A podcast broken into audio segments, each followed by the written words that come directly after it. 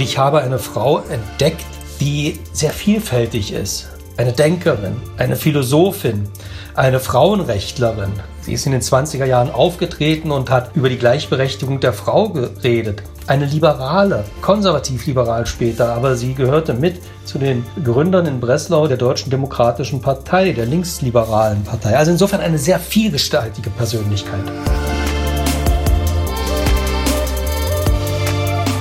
Mit Herz und Haltung. Dein Akademie-Podcast. Von der Philosophie in den Glauben. Edith Steins intellektuelle Biografie mit Klaus Rüdiger May. Willkommen bei eurem Podcast aus der Katholischen Akademie des Bistums Dresden-Meißen. Kirche, Kultur, Gesellschaft, Politik. Hier kommen Expertinnen und Experten aus den unterschiedlichsten Fachbereichen zu Wort zu den wichtigen Debatten unserer Zeit. Ich bin Daniel Heinze. Hallo.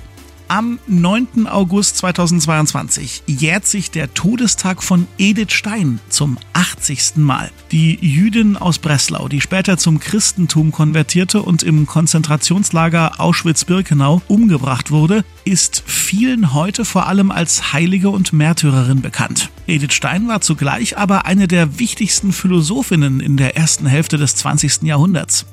Der Schriftsteller Klaus Rüdiger May hat vor kurzem eine Biografie vorgelegt, die besonders die Denkerin Edith Stein in den Blick nimmt. Mit ihm hat mein Kollege Falk Hamann über den intellektuellen Lebensweg dieser Frau gesprochen und er wollte auch wissen, wie sich bei ihr Philosophie und Glauben zueinander verhalten haben. Edith Stein. Leben und Denken der Philosophin, Märtyrerin und Heiligen. Jetzt bei Mit Herz und Haltung.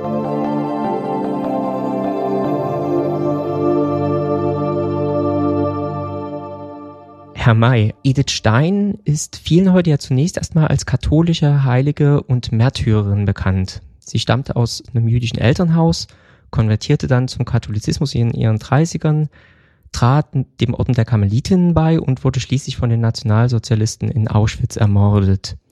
Was hat Sie denn als evangelischen Christen gerade an Edith Stein so fasziniert, dass Sie sich entschlossen haben, ein Buch über sie zu schreiben? Edith Stein ist all das, was Sie gerade benannt haben und das ist sicher auch sehr, sehr wichtig. Mein Ansatz war in der Tat ein anderer, sonst hätte ich ja auch über eine andere Heilige schreiben können und Sie haben ja im Katholizismus nicht wenige Heilige, also insofern äh, ist da die Auswahl groß. Nein, was mich vor allen Dingen interessiert hatte, war, dass Edith Stein eine bedeutende Philosophin war und das ist weniger bekannt. Im Grunde gibt es von einem großen deutschen Philosophen, Edmund Husserl, mehrere Wege, die weitergehen, von ihm wegführen. Ein Weg ist bestens bekannt, äh, nämlich Martin Heidegger, der diesen Weg gewählt hat. Martin Heidegger ist in der Philosophiegeschichte sehr geläufig. Ein anderer Weg, der wegführt, eigentlich von Heidegger wegführt, ist Hannah Arendt, eine große Philosophin. Und ich habe immer gesagt, dass ich das Werk von Edith Stein nicht minder bedeutsam finde wie das Werk von Hannah Arendt. Nur äh, machen wir eine Umfrage. Wir werden merken, dass Hannah Arendt wesentlich mehr Leute kennen als Edith Stein. Und das war für mich schon mal ein Anlass, mich viel stärker mit Edith Stein zu beschäftigen. Und dann entstand auch der Wunsch, sich schriftlich mit ihr auseinanderzusetzen, mit der Biografie auseinanderzusetzen, mit dem Denken auseinanderzusetzen. Und das war der, das war im Grunde der Anfang. Wenn Sie so wollen, liegt der, der Beginn meiner Beschäftigung mit Edith Stein bei Martin Heidegger, weil ich festgestellt habe in der Beschäftigung mit Heidegger, ich sagte es eingangs, es gibt einen zweiten großen Weg weg von Husserl, der ist von Edith Stein begangen worden. Das war für mich das Interessante. Und ich habe eine Frau entdeckt, für mich entdeckt, die sehr vielfältig ist eine Denkerin, eine Philosophin, eine Frauenrechtlerin. Die, sie ist in den 20er Jahren aufgetreten und hat über die Gleichberechtigung der Frau geredet. Eine Liberale, äh, konservativ-liberal später, aber sie gehörte mit zu den Gründern in Breslau der demokratischen, der Deutschen Demokratischen Partei, der linksliberalen Partei. Also insofern eine sehr vielgestaltige Persönlichkeit. Ich bin in Ihrem Buch an einer Stelle über den Slogan gestoßen, der kommt, glaube ich, gleich am Anfang. Biografie, nicht Hagiografie. Wenn wir nochmal kurz bei diesen zwei verschiedenen Zugängen, die wir jetzt am Anfang hatten, bleiben. Läuft der Blick auf die heilige Theresia Benedicta vom Kreuz aus Ihrer Sicht Gefahr, die Person Edith Stein zu verstellen oder gar zu verfälschen? Ich glaube nicht, dass das unbedingt und notwendig dazu führen muss, aber schon führen kann.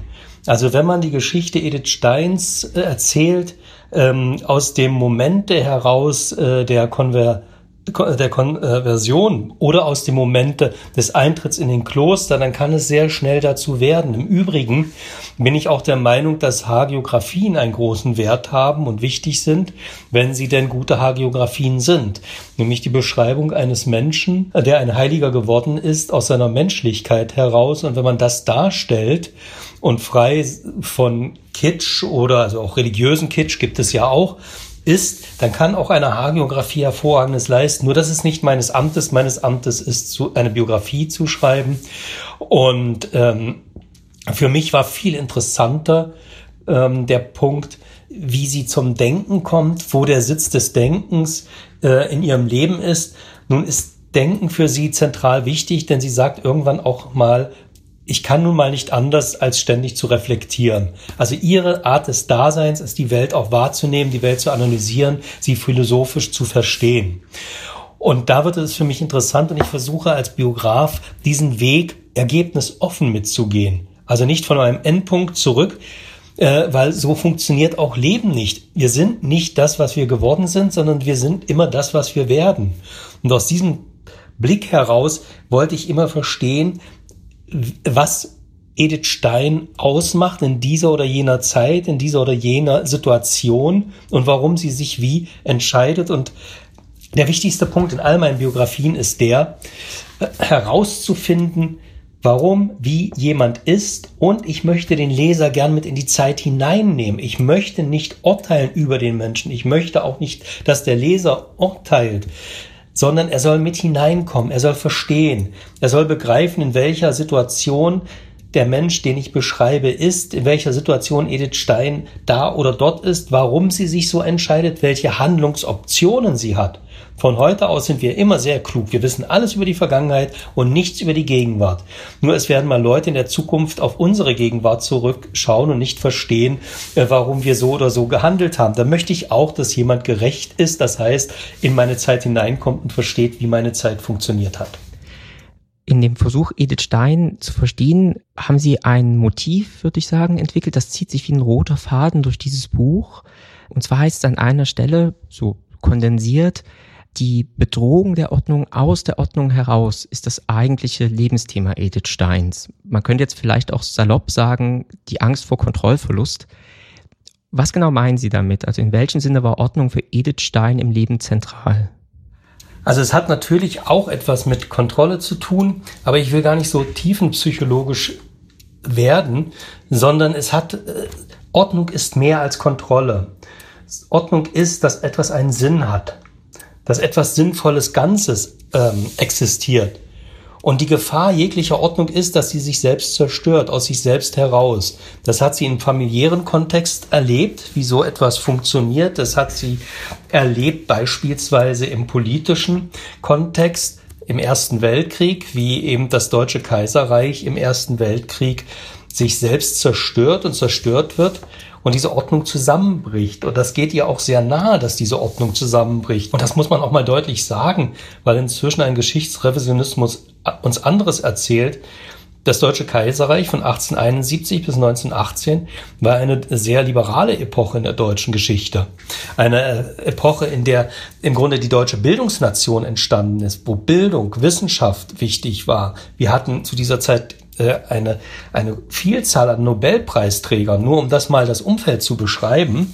Also insofern ist es halt sehr wichtig zu verstehen, dass Ordnung, das meint auch Kosmos, Kosmos ist ja ein anderes Wort für Ordnung, eben ein sinnvolles Ganzes meint, was Edith Stein versuchte zu begreifen. Und deswegen meine ich, dass es für sie im persönlichen Umfeld, aber auch im philosophischen ähm, wichtig war, Ordnung zu verstehen und die Sorge bestand, dass diese Ordnung aus welchen Gründen auch immer sich selbst zerstört und jede Ordnung hat die Tendenz, sich auch zu zerstören.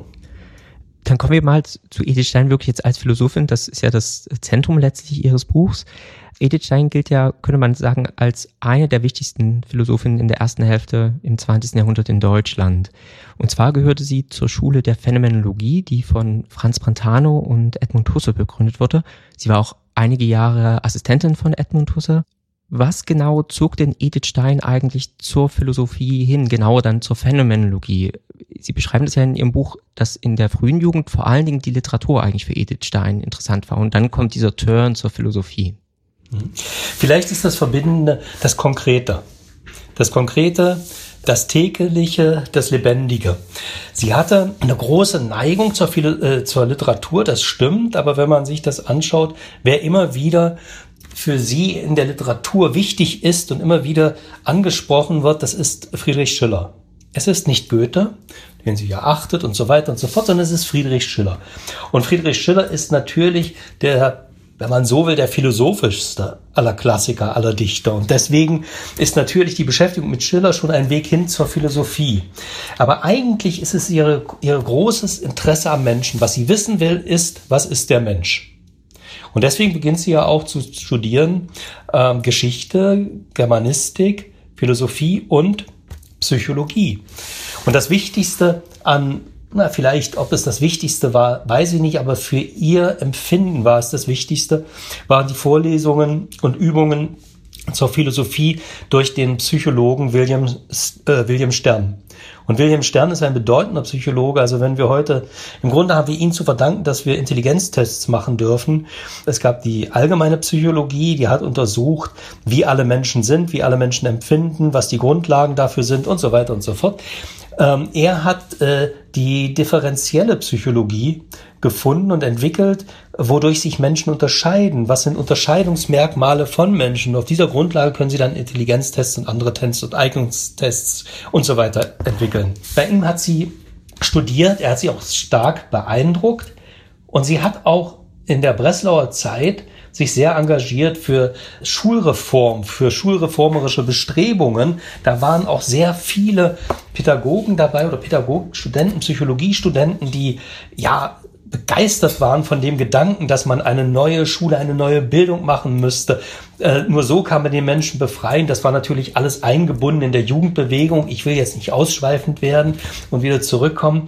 Aber sie empfand dann in der Beschäftigung, und vielleicht ist das der, ist das wirklich das Missing Link. In der Beschäftigung mit der Psychologie kam sie immer stärker zu dem Eindruck, äh, dass sie doch sehr willkürlich sei und dass ihr die philosophische Grundlegung fehlte. Das heißt, das Begriffsinventar der Psychologie zu dieser Zeit war, ihr, war für sie nicht wissenschaftlich abgesichert.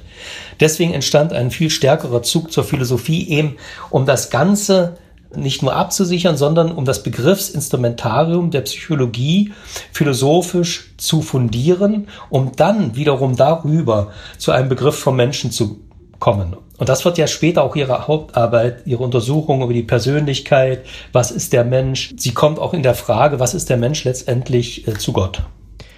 Wie passt da dann jetzt nochmal genau die Phänomenologie rein? Sie beginnt ja auch Philosophie in Breslau zu studieren bei Richard Hönigswald, Kantianer und der Neukantianismus und die Phänomenologie sind ja eigentlich so die zwei großen konkurrierenden Schulen zu dieser Zeit. Warum geht sie dann von Breslau weg nach Göttingen zu Husserl? Ja, das ist wirklich sehr, sehr, sehr, sehr schön und ich habe das ein äh, Stück weit untersucht, weil ich glaube, sie ist nicht wirklich fair Richard Hönigswald gegenüber. Hönigswald war ein großer Philosoph, heute kaum noch bekannt, leider Neukantianer, Sie sagten es, aber sie hat dem Hönigswald etwas zu verdanken, was dann später bei ihr auch besticht in ihren eigenen Arbeiten, die Klarheit der Begriffe. Also, dass nicht herumgeschwiemelt wird, dass nicht geschwafelt wird, sondern dass man weiß, was versteht man unter Begriff, unter Kategorie und so weiter und so fort, dass das Handwerkzeug da ist. Das war für sie wichtig. Der nächste Punkt aber, was die Phänomenologie ausmacht, Sie sagte nach all diesen Dingen, dass wir darüber nachdenken, wie Erkenntnisse funktionieren, wie der Mensch erkennen kann, wie es funktioniert, dass ich über eine, überhaupt eine Erkenntnis habe, wie kann man Erkenntnistheorie erweitern sagte sie aber irgendwie bleibt das alles bei mir stehen und mir fehlt die Anbindung zur Welt. Und was das Revolutionäre an Husserl ist, dass er sagt, zu den Sachen. Das heißt, wieder zurückzukehren zur Welt. Es gibt eine objektive Wirklichkeit. Diese objektive Wirklichkeit können wir erkennen. Wir müssen nur überlegen, wie wir das machen. Und da kommt Husserl, um es vereinfacht zu sagen, zu der Überlegung, die, diese Wirklichkeit ist ja nicht nur außer uns, sondern sie spiegelt sich ja in uns wieder. Sie hinterlässt Abdrücke in uns, nämlich was wir Phänomene nennen. Und wir müssen jetzt nur diese Phänomene reinbekommen. Wir müssen alles, was sich da herum angelagert hat an Meinungen, Vorstellungen, Vorlieben, Ablieben, im Grunde wegdrücken. Wir müssen das Phänomen rein herausschälen dann kommen wir nah an die Wirklichkeit. Das ist so die Grundidee. Man will sich wieder der Wirklichkeit widmen, man will die Wirklichkeit nicht, es geht nicht darum, um das Ich, was erkennt, sondern es geht viel stärker darum, um die Wirklichkeit, äh, wie kann ich die Wirklichkeit als Wirklichkeit rein darstellen. Also in ihren Phänomenen halt. Und deswegen, wissen Sie, das wird dann auch ganz, ganz lustig, zum Teil die Übertreibungen. In Göttingen ähm, gibt es ja diesen Phänomenologenkreis. Und ähm, ein Freund von ihr, Moskiewicz, empfiehlt ihr ja nach äh, Göttingen zu gehen. Und er sagt, also in Göttingen gibt es nur Phänomene, man redet den ganzen Tag von Phänomenen, es wird nur philosophiert, morgens, mittags, abends, da geht sie hin, das findet sie faszinierend und fantastisch zugleich. Und ja, die treiben es dann auch weit. Nicht? Also es wird dann auch mal, es wird, werden so Gegenstände aus der Wirklichkeit genommen und dann werden sie untersucht, phänomenologisch untersucht, indem man alles wegschneidet, was zufällig ist und nicht notwendig oder nicht im, was heißt notwendig, im Wesen der Sache ist. Ja, dann haben sie einen ganzen Tag, diskutieren die, denken darüber nach, über die Phänomenologie eines Briefkastens was ist ein Briefkasten? Und, äh, und dann wird er nach den verschiedensten phänomenologischen Verfahren ähm, analysiert. Wie gesagt, das geht sehr weit, das hat auch viel mit Euphorie zu tun. Aber es geht um die Wirklichkeit, letztendlich um die Wirklichkeit. Ja, in diesen Phänomenologenkreis kommt Edith Stein ja rein, schließt da auch sehr viele Freundschaften, die über viele Jahre hinweg eigentlich zum Teil fast das ganze Leben noch halten. Sie ist auch akademisch sehr erfolgreich, äh, promoviert zum Cum Laude, wird Assistentin von Husserl aber trotz ihrer hohen intellektuellen Begabung, die ja auch durchaus wertgeschätzt wird, scheitert Edith Stein im Anschluss mehrfach eigentlich an der Habilitation. Also trotz mehrerer Anläufe wird ihr quasi diese zweite Qualifikation verwehrt und damit auch der Weg zum eigenen Lehrstuhl. Woran lag das? Da gibt es mehrere Gründe für. Der eine banale Grund ist und eigentlich heute nicht, damals schon nicht zu akzeptierende und heute noch weniger zu verstehende Grund war die schlichte Tatsache, dass sie eine Frau ist.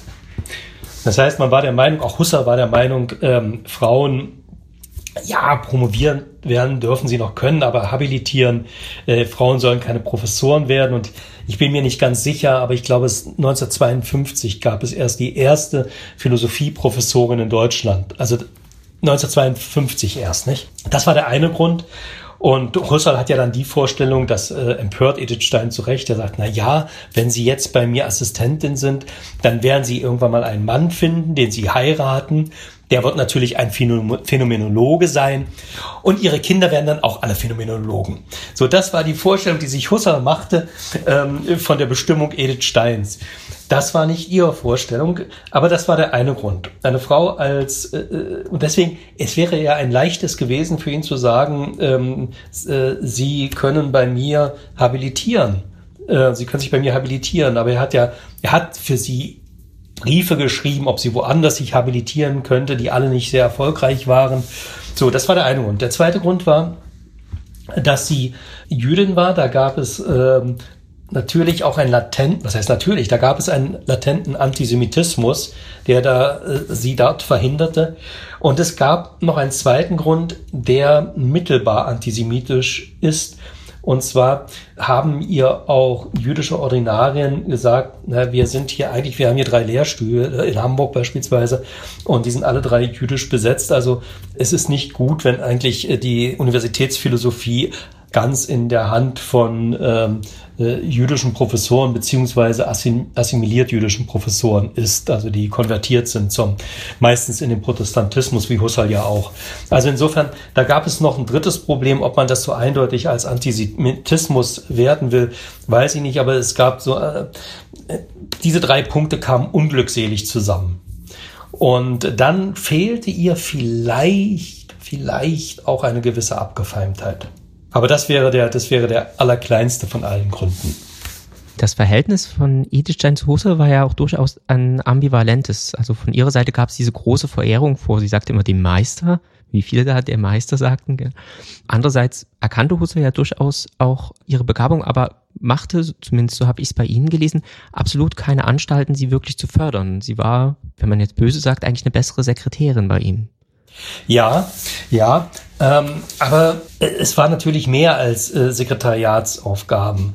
Husserl war jemand, der ständig auf allen möglichen Zetteln etwas aufschrieb, für den er, sein ganzes Werk war Work in Progress. Es gab nichts Abgeschlossenes. Er dachte wieder drüber nach und, und er muss auch jemand gewesen sein, der sich sehr schnell intellektuell langweilte. Übrigens, und das macht ihn wahrscheinlich auch aus, äh, er konnte sich auch mit sich selbst langweilen und von sich selbst gelangweilt sein. Und ähm, wenn er merkte, jetzt denke ich einen Gedanken zum zweiten und zum dritten Mal und der wird nicht unbedingt besser, vielleicht äh, brauche ich einen neuen Ansatz. Was daraus entstand, waren endlos viele Zettel, auf denen er seine Gedanken aufschrieb.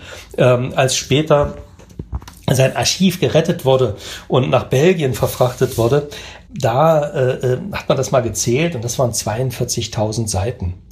Und Edith Steins Aufgabe war aus den Manuskripten jetzt äh, ein neues Buch, eine neue Publikation zu erstellen, die Ideen. Und äh, das musste sie transkribieren zum einen. Das war nicht so einfach, weil er in einer ziemlich ungebräuchlichen ähm, Stenografie arbeitete. Und äh, es gibt ja es gibt ja mehrere Stenografiesysteme und äh, er hatte eine sehr sehr äh, ja äh, Unbekannte, die hat sie eigens lernen müssen dafür. Und dann war das auch ungeordnet. Sie, und das konnte eben eine Sekretärin dann nicht mehr. Sie musste das in Zusammenhänge stellen, sie musste es ordnen, ähm, sie musste auch Zwischentexte verfassen, sie musste Erläuterungen dazu geben. Und das war schon, also da steckt doch sehr viel von ihr mit drin. Und ähm, aber das hat sie natürlich nicht äh, befriedigt, denn ihr Drang war ja, sie wollte was Ordentliches in der Philosophie leisten. Das heißt, selbst als Philosophin arbeiten und nicht. Das kann man mal eine Weile machen, dass man äh, in den ja im Windschatten eines anderen arbeitet zum Lernen. Aber wenn der Punkt des Lernens vorbei ist und nur noch ähm, sozusagen es einseitig wird und dann kam noch hinzu, dass der Husserl das ja nicht wirklich er hat es gewürdigt, aber er war ja dann gelangweilt, wenn er mit den Gedanken, die er schon mal gedacht hat, wieder konfrontiert worden ist. Also war es schwierig für sie, mit ihm darüber zu reden, die Arbeit zu beenden, weil Husserl eigentlich oftmals gar nicht darüber reden wollte, was sie alles geschafft hat inzwischen. Und das war unbefriedigend. Um die Jahreswende 1918, 1919 engagiert sich Edith Stein ja dann auch in der Politik, in der liberalen Deutschen Demokratischen Partei und zwar setzt sich für die Einführung des Frauenwahlrechts ein. Entspringt dieser politische Einsatz für Frauenrechte Edith Steins Erfahrung aus diesen Scheitern der eigenen Habilitation der fehlenden Förderung bei Husserl? Nein, ich glaube eher, ich, ich, ja, das mag vielleicht später dann auch noch immer etwas dazu getan haben, aber der Urimpuls ist bei ihr ein anderer. Sie hat ja kennengelernt eine starke Frau, die ähm, das war ihre Mutter. Sie müssen sich vorstellen, sie kommt zur Welt und ein Jahr später stirbt ihr Vater und hinterlässt eine Familie, Kinder, eine Frau und ein Holzhandel, der überschuldet ist. Und nun sagen alle Verwandten oder alle Verwandten raten ihrer Mutter, doch den Holzhandel zu verkaufen irgendwie, sich eine Wohnung zu kaufen, die sie dann untervermietet und von der Untervermietung zu leben, also nicht die Gesamtzimmer dieser Wohnung. Und sie sagt, nein, das mache ich nicht, die Mutter, ich werde diesen Holzhandel schuldenfrei kriegen und hochbekommen. Und das schafft sie. Das schafft sie. Auguste Stein ist sowas, ist so geschäftlich begabt, dass sie diesen Holzhandel entschuldet, dass sie ihn zum Florieren bringt. Aus einer ärmlichen Wohnung über Stationen, Mietswohnung, ziehen sie um in ein Haus, was Auguste Stein kaufen kann, aus dem, was sie erwirtschaftet hat. Also das heißt, sie lernt in ihrer Mutter eine, eine starke Matriarchin, die auch die ganze Familie leitet, kennen. Und sie erzählt dann in ihrer Autobiografie den schönen Satz, dass äh, eine Freundin kommt oder eine Verwandte kommt und ihr erzählt, sie habe heute ein Gespräch in der Straßenbahn mit angehört und da unterhielten sich zwei Männer Und da sagte der eine, ja, weißt du denn, was die tüchtigste Holzhändlerin, was der tüchtigste Holzhändler in Breslau ist? Und er sagte, nein, er sagte, das ist die Frau Stein. So, und, und dieser Eindruck ist natürlich sehr stark bei ihr da. Und, ähm, und deswegen weiß sie, was Frauen leisten können. Und es ist ihr von Anfang an und von frühester Kindheit gegeben, über Gleichberechtigung nachzudenken. Und damit hatte sie ja auch recht. Ich würde gern noch, obwohl das bei Ihnen im Buch nicht das Zentrum ist, auf Edith Stein als, als Katholikin zurückkommen, also auf, auf die Bekehrung zum Katholizismus. Es gibt ja eine Reihe persönlicher Erlebnisse von Edith Stein, die uns überliefert sind und die oft angeführt werden, wenn es um die Konversion von ihr geht. Da ist zum einen der Tod Adolf Reinachs und äh, die Ruhe, die sie bei Reinachs Frau wahrnimmt, trotz des Todes. Da ist natürlich das Leseerlebnis der Autobiografie von Teresa von Avila in ihrem Buch ist es aber so, dass sie eher dahingehend argumentieren, dass sich die Konversion bereits in den philosophischen Arbeiten Steins abzeichnet. Inwiefern kann man denn sagen, dass die Philosophie Edith Stein zum katholischen Glauben gebracht hat? All diese Erlebnisse, die Sie skizziert haben, sind sehr wichtig und man sollte sie auch nicht ignorieren. Aber es gibt etwas, was mich auch in der Arbeit fasziniert hat, und zwar, dass diese Phänomenologie, die eigentlich nur eine Methode ist, der philosophisch eine Letztbegründung fehlte, der die Basis fehlte, wenn Sie so wollen, was Edith Stein auch erkannt und empfunden hat, äh, sehr stark, dass das einen großen, einen großen Anteil daran hatte. Und witzigerweise, interessanterweise, Anfang der 20er Jahre schreibt Edmund Husserl einen Brief an einen anderen jungen Phänomenologen, Roman Ingarden, der sehr eng mit Edith Stein befreundet war. Und er beklagt sich, der Husserl, in dem Brief, dass eigentlich alle seine Schüler in der Religion gelandet sind, zumeist in der katholischen, einiger auch in der evangelischen. Und er versteht nicht, warum das so ist. Und das hat was mit dieser Letztbegründung zu tun. Und ich kann das vielleicht mal in einem kleinen Satz äh, verdeutlichen. Edith Stein kritisiert ja später Martin Heidegger und Martin Heideggers Existenzphilosophie. Und sie macht es mit dem interessanten Satz, dass sie sagt, und darin gerinnt ihre äh, Kritik auch, äh, Martin Heidegger sagt, dass wir ins Leben geworfen sind. Wir sind Geworfene. Er redet aber nicht darüber, wer der Werfer ist. Und wenn man vom Geworfensein redet, muss man auch über den Werfer reden. Und genau das ist der Punkt in der Philosophie von Edith Stein, dass sie später den Neutomismus mit der, mit der Methode der Phänomenologie zusammenbringt. Das ist auch wirklich das, das, das philosophisch Neue und Faszinierende, was sie unternimmt. Und deswegen, deswegen glaube ich, dieses Interesse am Menschen, was ist der Mensch? Das Interesse an der Philosophie, dieses, dieses zu verstehen, was der Mensch ist, was ihn ausmacht, wo seine Grenzen sind, wie er seine Grenzen auch transzendieren kann. Ihr großes philosophisches Werk heißt ja Endliches und Ewiges Sein. Und darin sehen Sie die Spannung schon. Endliches und ewiges Sein. In dieser Spannung lebt der Mensch. Endlich zu sein, aber ein, ein, ein Wunsch nach Transzendenz zu haben, das endliche Sein zu übersteigen. Das ist genau das, was Edith Stein auch erst unbewusst, dann immer bewusster antreibt und sie sucht nach einer Sicherheit im Leben. Die Familie merkt, sie ist nicht ganz sicher.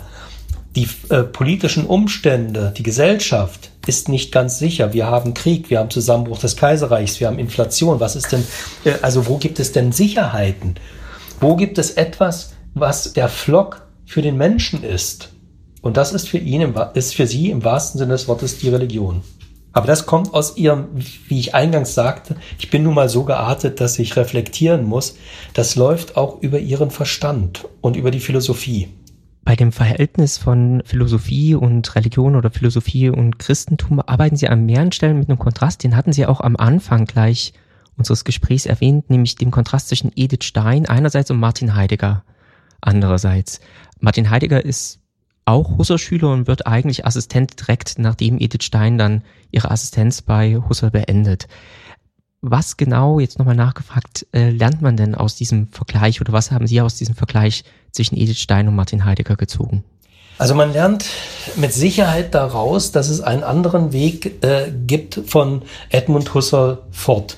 Es gibt ja eine, es gibt ja ein sehr aktuelles Moment und zwar, in dem Husserl die Phänomenologie begründet und, ähm, und sagt zu den Sachen, ich will Wirklichkeit, äh, ich will Wirklichkeit analysieren, ich will Phänomene sehen, ist man schon auf dem Weg letztendlich, was dann von Heidegger verstärkt wird, der sagt, der Mensch ist in die Existenz äh, geworfen und äh, was sein Leben ausmacht, ist die Sorge um den Tod, weil äh, dafür, dass er geboren wird, kann er nichts. Äh, da hat er auch nichts, ist er auch nicht dran beteiligt.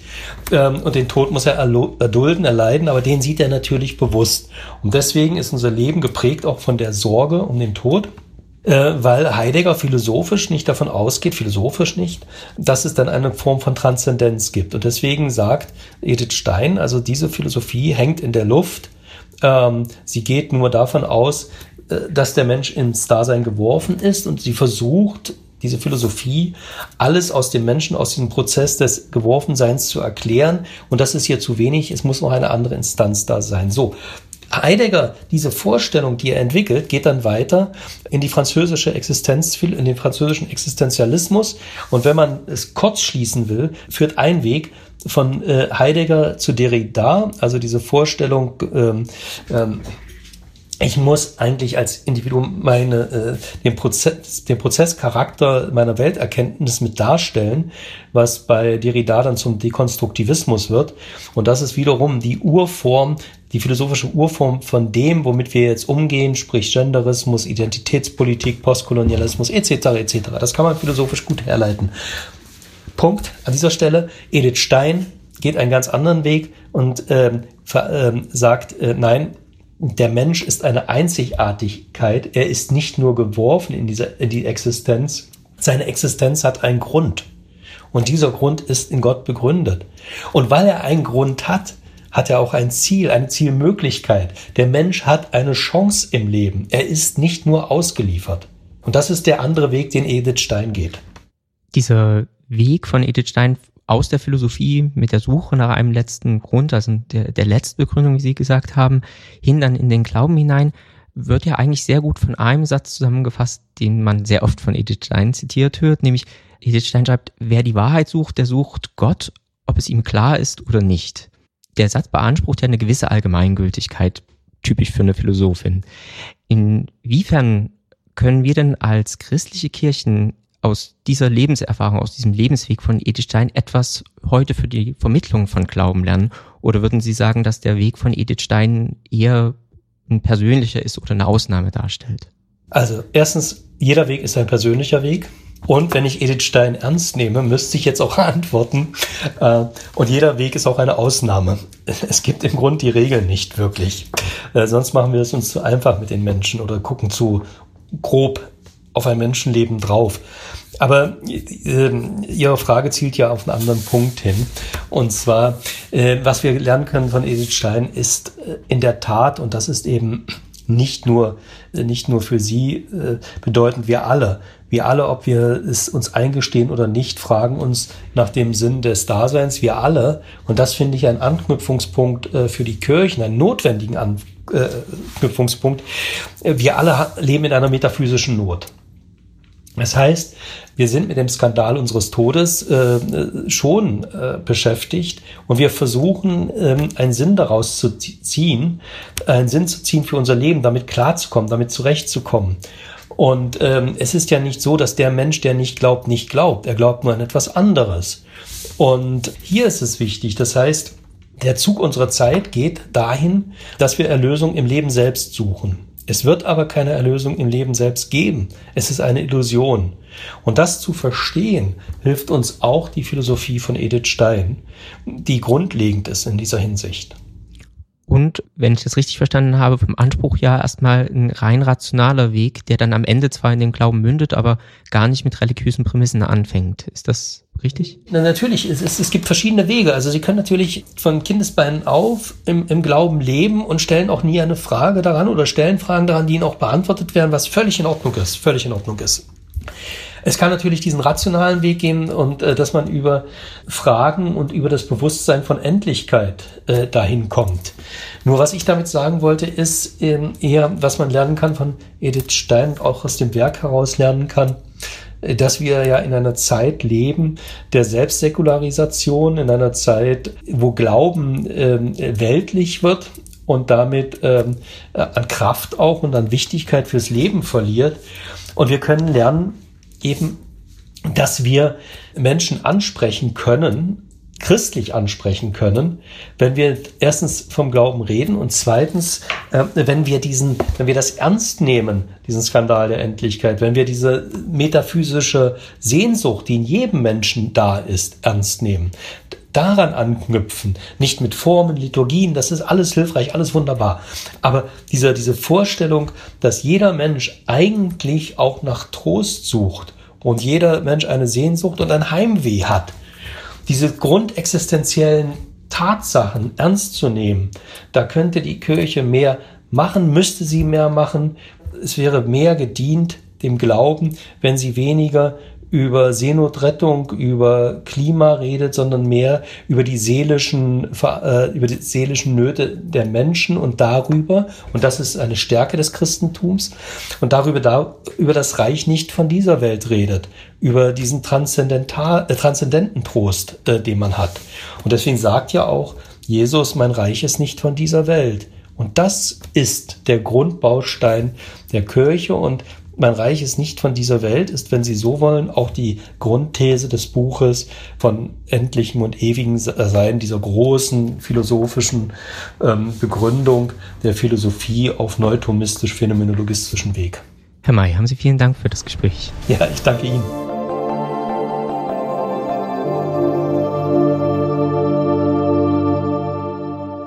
Falk Hamann im Gespräch mit dem Schriftsteller Klaus Rüdiger May. Sein Buch trägt den Titel Edith Stein, Geschichte einer Ankunft. Leben und Denken der Philosophin, Märtyrerin und Heiligen.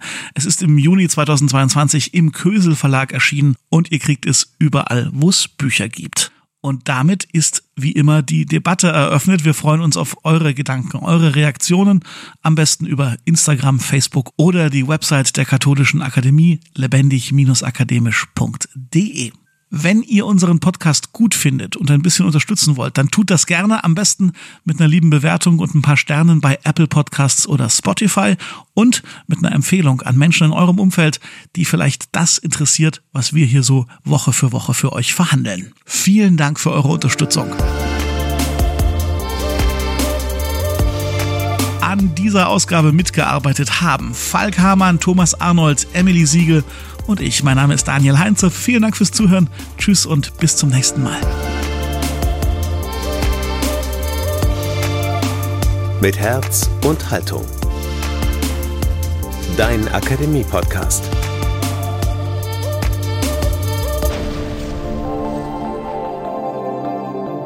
Ein Angebot der Katholischen Akademie im Bistum Dresden-Meißen.